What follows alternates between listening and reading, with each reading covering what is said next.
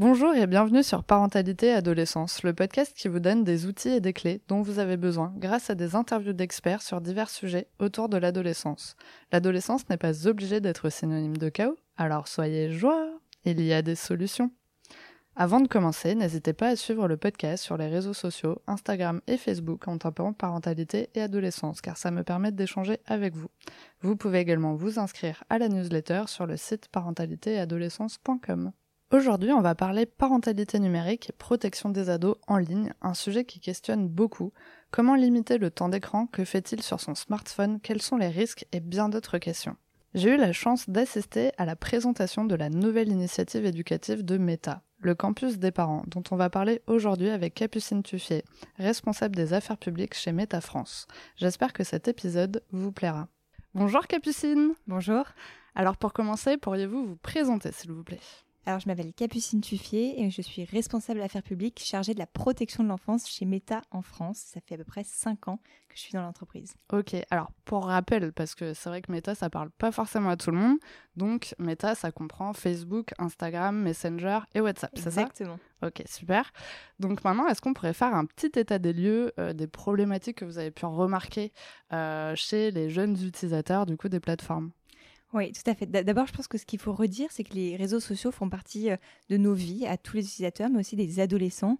On peut dire, je pense que nos ados sont connectés aujourd'hui, au bon sens du terme. Et en fait, les réseaux, on le dit pas assez, je, trouve, apportent beaucoup de choses positives. D'abord, mmh. j'insiste sur ce point, euh, pour se connecter euh, avec ses amis, pour explorer ses centres d'intérêt, pour suivre ses personnalités préférées. Par exemple, mon mmh. frère, qui a 14 ans, il utilise Instagram tous les jours pour aller suivre ses footballeurs préférés, parce qu'il adore le foot, pour euh, apprendre des choses aussi, des recettes, des choses hein, toutes simples de la vie. Euh, et donc ça, c'est important de le redire.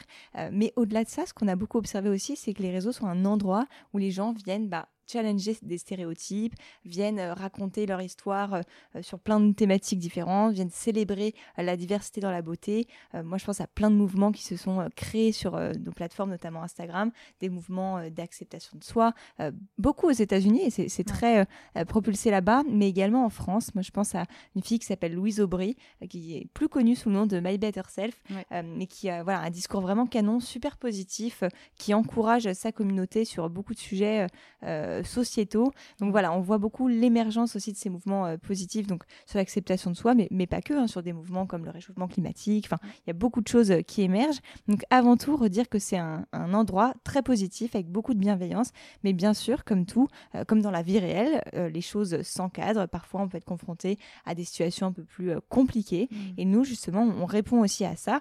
ce qu'on prône, c'est qu'il faut encadrer, quand on parle des adolescents, leur activité en ligne. Ça passe par poser un cadre, euh, par fixer des règles, se saisir justement euh, d'outils qui sont mis en place euh, par la plateforme. J'aimerais aussi réinsister sur le fait qu'il y a des règles sur les réseaux sociaux. On ne peut pas dire tout et n'importe quoi. On a vraiment des règles précises sur ce qui est autorisé ou non pardon, en termes de contenu. Hmm. Et d'ailleurs, on a beaucoup investi dans cette technologie de, de modération euh, proactive entre guillemets euh, pour s'assurer qu'il y ait le moins de contenu problématique euh, sur nos plateformes.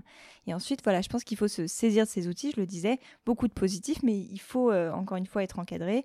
des outils à la fois à destination des parents, mmh. je pense qu'on va y revenir, mais des outils de supervision parentale, des outils aussi pour mieux gérer son temps en ligne, notamment de, le fait de pouvoir se fixer des limites de temps par jour. Par exemple, mmh. si vous, vous vous fixez ou vous voulez fixer à votre adolescent, de se dire bon bah tu passes pas plus d'une heure par jour euh, sur la plateforme, et eh bien sur Instagram et sur Facebook, c'est possible. Euh, une fois que l'heure sera passée, et eh bien on va l'inviter à quitter son application. Donc voilà, c'est des petites choses comme ça euh, qu'on peut mettre en place très facilement et on a beaucoup d'outils voilà pour les protéger, pour s'assurer qu'ils aient un usage raisonné aussi des mmh. écrans et que l'expérience qu'ils ont sur notre plateforme soit la plus positive possible. D'accord, super. Bah, merci beaucoup déjà pour toute cette positivité. Euh, mais du coup, quelles sont un peu les problématiques finalement que vous avez pu euh, constater, euh, hormis le fait que ça soit super positif d'être sur les réseaux? Est-ce que voilà, vous avez pu analyser un petit peu des choses qui se passaient et du coup trouver des solutions forcément pour pallier à ça. Voilà, je pense que, comme je disais, il n'y a pas de délimitation entre la vraie vie, entre guillemets, la vie à l'école, la vie dans la rue, au club de foot, et la mmh. vie sur les réseaux. Et comme dans ces instances-là, je pense qu'on peut être confronté à des situations, pas des comportements pas très bienveillants. Dans la cour de récré, on parle un peu voilà, de choses pas sympas qu'on peut dire à ses copains. On peut retrouver, je pense, ce type d'interaction sur les réseaux sociaux parce mmh. que c'est la prolongation, encore une fois, euh, des interactions euh, sociales. Et, du coup, nous, justement, face à ça, on a des outils euh, pour éviter ces contenus offensants, pour éviter des messages d'insultes, des messages de haine, des messages de harcèlement. Mmh. Peut-être une fonctionnalité que, j'aime bien mettre en avant, c'est la fonctionnalité mots cachés. C'est une fonctionnalité que vous pouvez activer sur Instagram qui permet de définir personnellement la liste de contenus que vous jugez offensants, que ce soit des emojis, que ce soit des mots ou des expressions vous rentrez votre liste personnelle dans Instagram et à partir du moment où vous l'avez rentré dans Instagram, euh, vous, vous, ne verrez plus jamais ces contenus. C'est-à-dire que vous ne verrez plus de commentaires qui comprennent ces mots ou ces emojis ou ces expressions que vous ne voulez pas voir. Et pareil, dans vos messages privés, vous ne les verrez plus. Donc ça, c'est typiquement... Est-ce que c'est vraiment le message en entier qui disparaît ou c'est juste le mot qui disparaît Le message. Ok, d'accord. C'est vraiment en fait l'analyse de tout le message. Si ce message-là comporte un des mots, c'est tout le message qui disparaît. Oui, exactement. Et plus important encore, parce qu'on sait qu'il y a des petits malins qui s'amuseraient à contourner, à écrire euh, un mot différemment, avec une orthographe euh, hmm. différente, mettre un S, une majuscule ou je ne sais quoi. On a pris en compte aussi ce type de retour justement pour s'assurer qu'il n'y ait pas de dérive ou de gens qui essaient de contourner euh, ce type d'outils. Et du coup, où on trouve cet outil magique? Eh bien, dans les paramètres sur Instagram, vous pouvez euh, consulter. Il y a une fonctionnalité qui s'appelle mots cachés. D'accord. Euh, hidden words en anglais, si vous avez paramétré Instagram en anglais. et voilà, vous cliquez dessus et c'est là-dedans que vous pourrez remplir votre liste de mots, d'émojis ou d'expressions. Trop bien. Donc du coup, voilà, on peut faire ça pour son propre compte ou celui de son enfant finalement. Exactement, on peut complètement avoir cette discussion avec son enfant et lui suggérer ce type d'outils. Euh, quand on est parent, je pense que ce qui est intéressant, c'est d'activer la supervision euh, parentale. Hmm. On a annoncé hier, euh, par ailleurs, hmm. qu'on la déployait sur Messenger. Aujourd'hui, elle existe déjà sur Instagram. Et très concrètement, quand vous êtes parent, ça vous permet de faire quatre choses différentes. C'est d'abord de pouvoir voir l'activité en ligne de votre enfant. Donc sur hmm. Messenger, par exemple, voir combien de temps votre enfant passe. Ensuite, avoir accès à sa liste de contacts et notamment quand il la met à jour. Donc je pense que quand on est parent, c'est un peu rassurant de se dire bah je vois avec qui mon enfant parle, je mm. vois quel type d'interaction il peut avoir. Ça aide aussi à avoir cette discussion, euh, ce dialogue qui est super important euh, à la maison euh, et aussi ça permet cet outil permet de savoir quand votre enfant signale un contenu ou un compte. Donc quand il est face justement à ces on en parlait ces, ces contenu plus problématique, ces situations mm. un peu difficiles, euh, qui veut pas forcément en parler, ben, avec la supervision parentale, le parent justement va pouvoir être notifié de cela. Donc encore une fois, ça facilite, je pense, le dialogue à la maison, parce que c'est pas facile de parler à un ado euh, mm. aujourd'hui. Euh, c'est difficile aussi de suivre son activité en ligne, même pour un parent, je pense, de suivre tout simplement l'évolution des réseaux sociaux. Ça va tellement vite, il y a des nouvelles plateformes tout le temps, des nouveaux outils. La preuve, on n'arrête pas d'en lancer. Mm. donc c'est vraiment important ce type d'outil pour avoir de la visibilité, tout simplement simplement en, tant que parent euh, sur son outil. Et la dernière chose euh, que la supervision parentale permet aussi, c'est de pouvoir voir les paramètres que son enfant a définis. Hmm. Donc sur Messenger, typiquement, euh, le parent va voir est-ce que n'importe qui peut envoyer un message à son enfant, est-ce que c'est seulement ses amis ou ses amis d'amis? Donc voilà, ça encore une fois, c'est cette idée de donner un petit peu de la visibilité, pas contrôler, pas hmm. surveiller, mais vraiment d'encadrer l'activité en ligne de son ado. Ok, et puis globalement, en fait, tous ces outils, c'est vraiment à chaque fois dans les paramètres euh, du compte. Donc en fait, on peut, on a juste besoin de lire finalement et de suivre un peu euh, bah, ce qui se passe, parce que euh, pour le coup, quand on crée par exemple une page pro Facebook, enfin, il y a tout tout plein de paramètres à rentrer. Donc c'est vrai que ça peut faire un peu peur parce que vraiment il y en a énormément, mais finalement tout est expliqué. Donc en fait, à chaque fois qu'on clique sur quelque chose, il y a toujours un petit texte explicatif pour expliquer euh, en quoi ça consiste, comment ça fonctionne, les différentes euh, options qui existent. En fait, ça peut prendre un petit peu de temps à faire, mais euh, finalement, c'est poser le cadre pour que ça dure le plus longtemps possible aussi après. Donc, c'est de le faire au moins une fois bien pour que ça continue. Exactement. Et donc, euh, vous l'avez dit, mais tous ces outils donc, sont accessibles à tous. Ils sont aussi en mmh. français, je le mmh. précise. Et en effet, il y en a beaucoup. Euh, donc, je pense que quand on ne sait pas par où commencer, c'est normal hein, d'ailleurs de ne pas savoir comment s'y prendre. Il y a une ressource aussi qu'on a mis à disposition, c'est un centre familial. Donc, ça, c'est concrètement un site web sur lequel vous allez, où vous avez toutes nos règles que j'ai évoquées, cette trentaine d'outils, mais expliqués de manière concise. Hein, c'est vraiment en deux lignes, avec des captures d'écran aussi pour vous-même prendre en main sur votre téléphone directement l'outil. Euh, vous me posez la question sur les mots cachés, où est-ce que ça se trouve? Ben, Sur ce site, on va vous dire, il faut cliquer là-dessus, puis là-dessus. C'est vraiment de la prise en main euh, détaillée. On vous euh, aide à chaque étape pour mettre en place ces outils. on trouve aussi sur cette page beaucoup de conseils. Hein. On en parlait, mais la première des choses, je pense que c'est d'ouvrir le dialogue avec son adolescent. Mm, mm. et ça, typiquement, je le disais, c'est pas simple. Et donc, on aide, euh, on donne des conseils pour les parents sur concrètement euh, comment on aborde ça. Parce que je pense que quand on est parent, son enfant rentre de l'école, on lui pose des questions. Qu'est-ce que tu as fait aujourd'hui? Avec qui tu as parlé? Euh, Qu'est-ce que tu as appris? Qu'est-ce que tu as mangé? En fait, ça devrait être la même chose sur les réseaux sociaux. On devrait dire à son enfant ou poser la question ou s'intéresser tout simplement mm. quel type de contenu tu regardes, quelles sont un peu les nouvelles tendances? Parce que je pense que quand on est parent, on n'a mm, mm, aucune idée des tendances actuelles. Qu'est-ce que regarde son ado? Quel est le nouveau challenge sur Instagram? Donc voilà, c'est vraiment d'avoir cette discussion. Et ce type d'outil, la supervision parentale, ce type de ressources, le centre familial, c'est justement pour aider les parents euh, à euh, avoir ces discussions et avoir les clés pour, euh, mmh. pour la gestion en ligne de leur ado. Du coup, comment on accède à ce centre familial? C'est centrefamilial.facebook quelque chose ou comment ça se passe? Oui, je vais vous partager l'URL. C'est vraiment un site web tout simple. Je ne le connais pas par cœur, mais je vous le partagerai.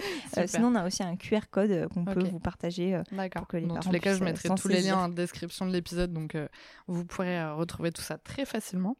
Alors, hier, on a eu un super événement justement pour nous parler du campus des parents. Merci d'être venu. C'était hyper intéressant et ça fait vraiment plaisir en tout cas de, découvrir tous ces outils et tout ce qui va se passer euh, par la suite parce que même nous en tant qu'utilisateurs depuis euh, des années bah, on connaît pas forcément tous euh, les rouages des paramètres et qu'on pouvait découvrir des petits trucs cachés par-ci par-là c'est pas forcément un truc qu'on fait en tout cas comme ça donc c'était hyper intéressant et justement bah, pour nous donner un petit extrait pour les auditeurs aujourd'hui est-ce que vous pourriez un peu nous présenter justement ce campus des parents nous expliquer en quoi ça consiste et ce qu'ils peuvent euh, retrouver à l'intérieur?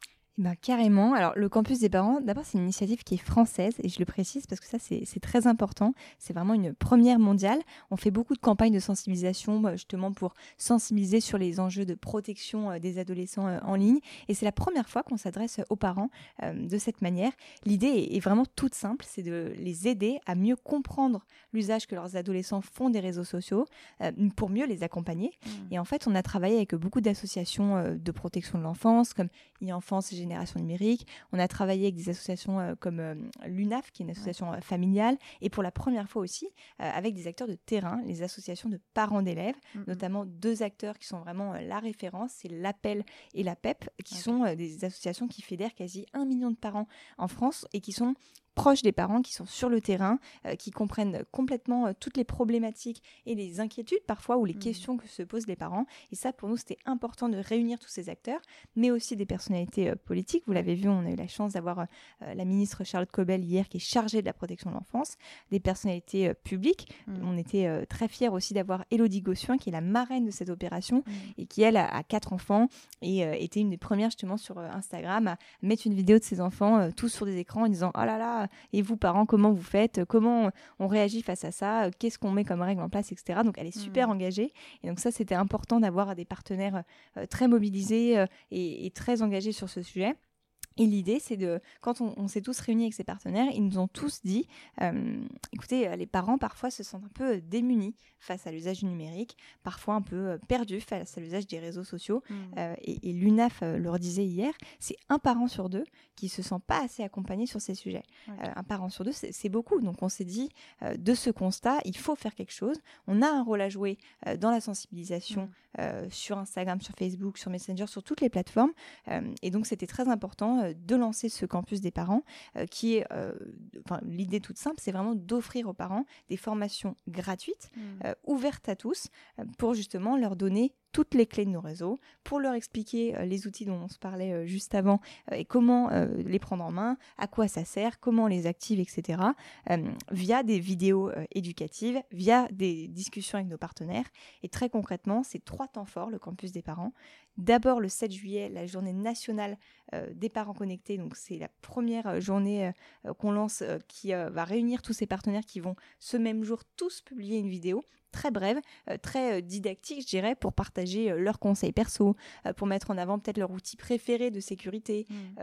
encore une fois, donner des bons réflexes à adopter pour les parents. Donc ça, c'est le 7 juillet. Donc Elodie Gossuin, la ministre Cobel, des créateurs de contenu mmh. aussi qui étaient présents hier, 10 créateurs qui ont plus d'un million 7 abonnés entre guillemets cumulés, donc vraiment une très grande portée. Parce que l'idée, c'est de toucher tout le monde. Et bien, tous vont partager leurs vidéos sur Facebook et Instagram. Ensuite, euh, le grand temps fort aussi qui commencera à la rentrée, parce que l'idée c'est de se calquer sur l'année scolaire. Il y a mhm. la rentrée des enfants, il y a aussi la rentrée des parents.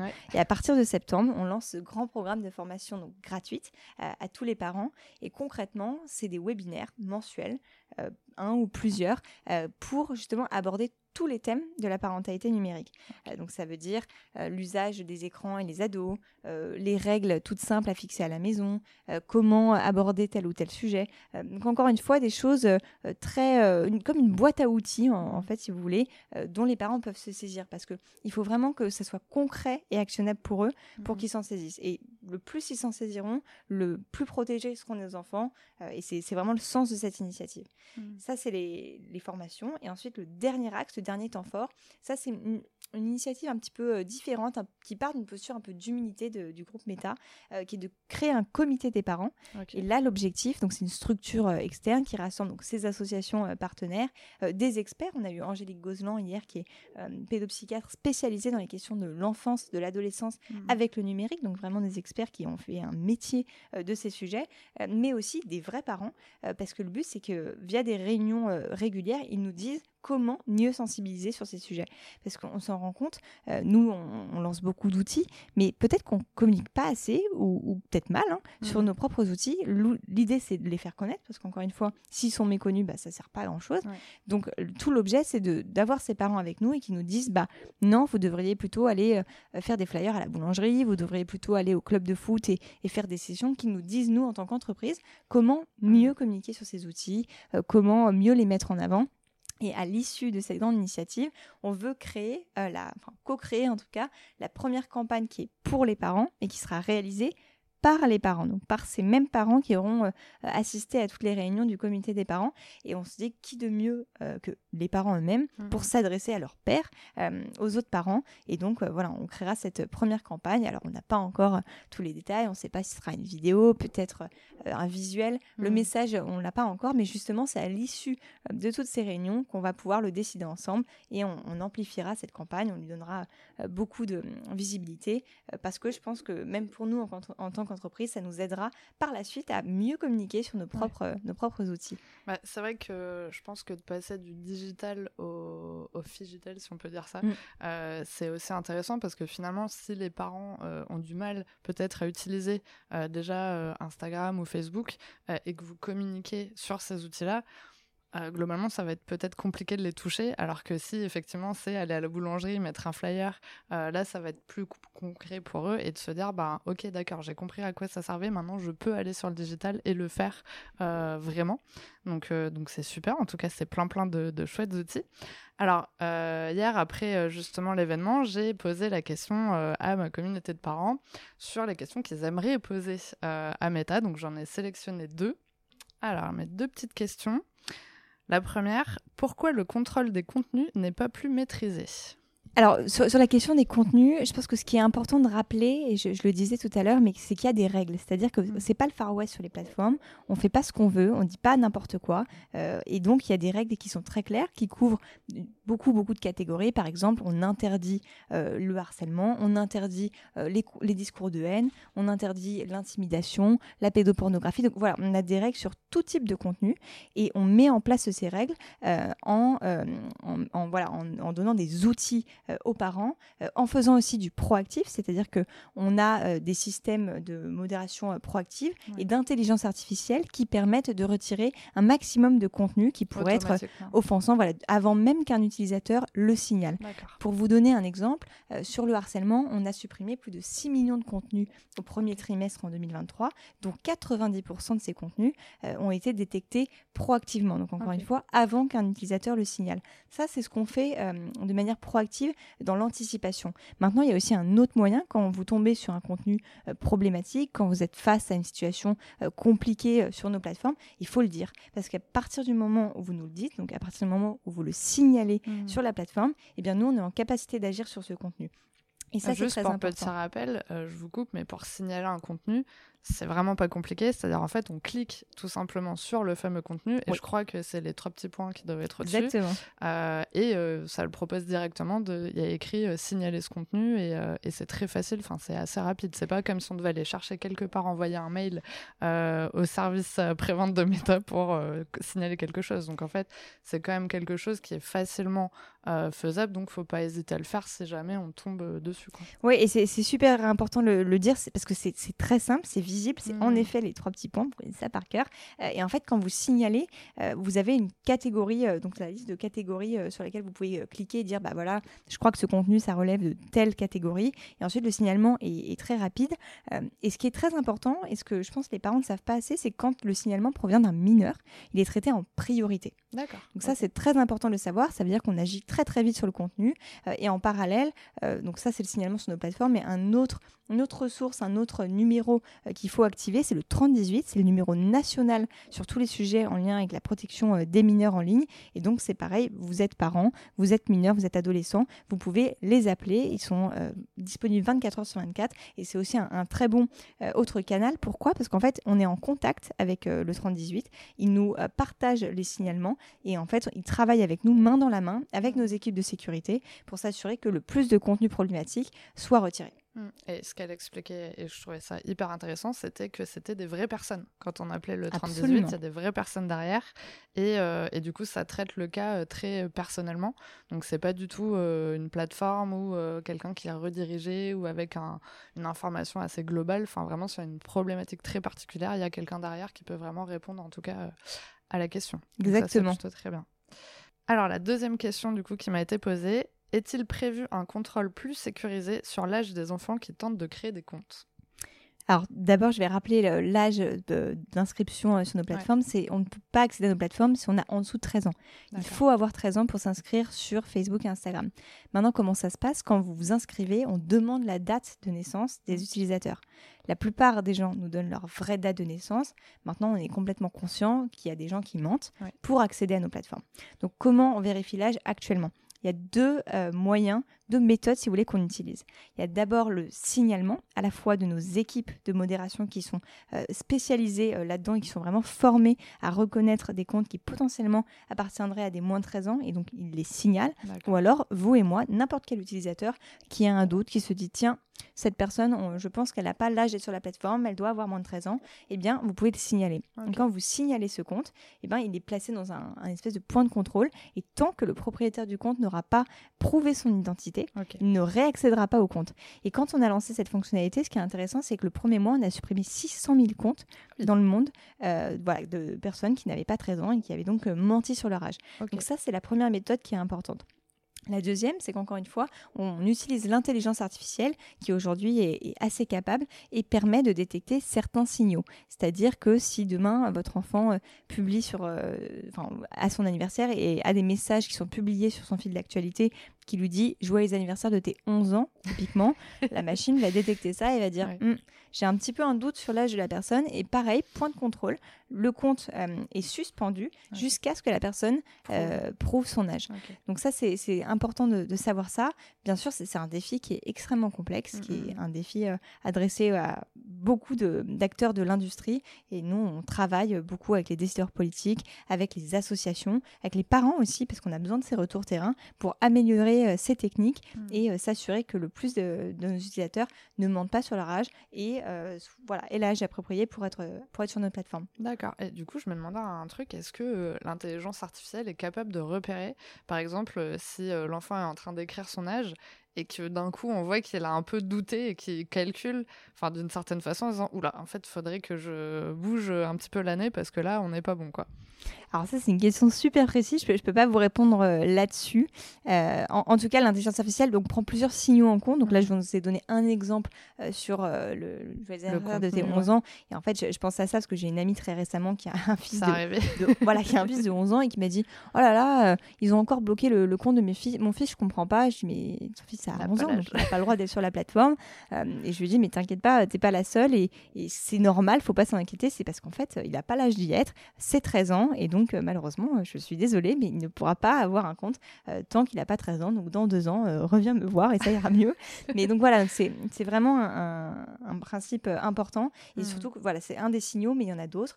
par exemple, je n'importe quoi, mais si un enfant peut suivre des pages un peu voilà, je dis n'importe quoi, mais Choupi Magazine. Enfin, on va détecter d'autres signaux euh, qui vont être des indicateurs qui vont euh, donner un, doute à l'intelligence artificielle, si vous voulez, qui vont euh, lui faire se poser des questions et dire tiens, peut-être que cette personne hmm. a moins de 13 ans. Après, si la personne a plus de 13 ans et qu'elle le prouve, eh bien, elle regagne accès à son compte, bien hmm. sûr. D'accord. Oui, donc c'est vraiment en fait le fait d'accumuler un maximum d'informations qui recoupe pour se dire, ok, est-ce que cette personne a 13 ans ou non? Et dans ce cas-là, on agit en conséquence, quoi. Exactement. Ok. Bon bah du coup, et puis aussi, principalement, ce qui peut être intéressant, c'est juste d'en parler tout simplement avec son enfant si on remarque que du coup, il a créé un compte aussi. Ça peut être une solution. Bien sûr. je, pense qu'en effet, ça, c'est, on ne le dit pas assez, mais la première des choses sur tous les sujets en lien avec l'adolescence et le numérique, c'est d'ouvrir le dialogue, c'est de de se parler, de communiquer. Et d'ailleurs, c'est ce que les associations euh, nous disent. C'est le premier des conseils qu'elles donnent. Ensuite, c'est de se saisir des outils. Je pense que c'est très important. On en a évoqué euh, plusieurs.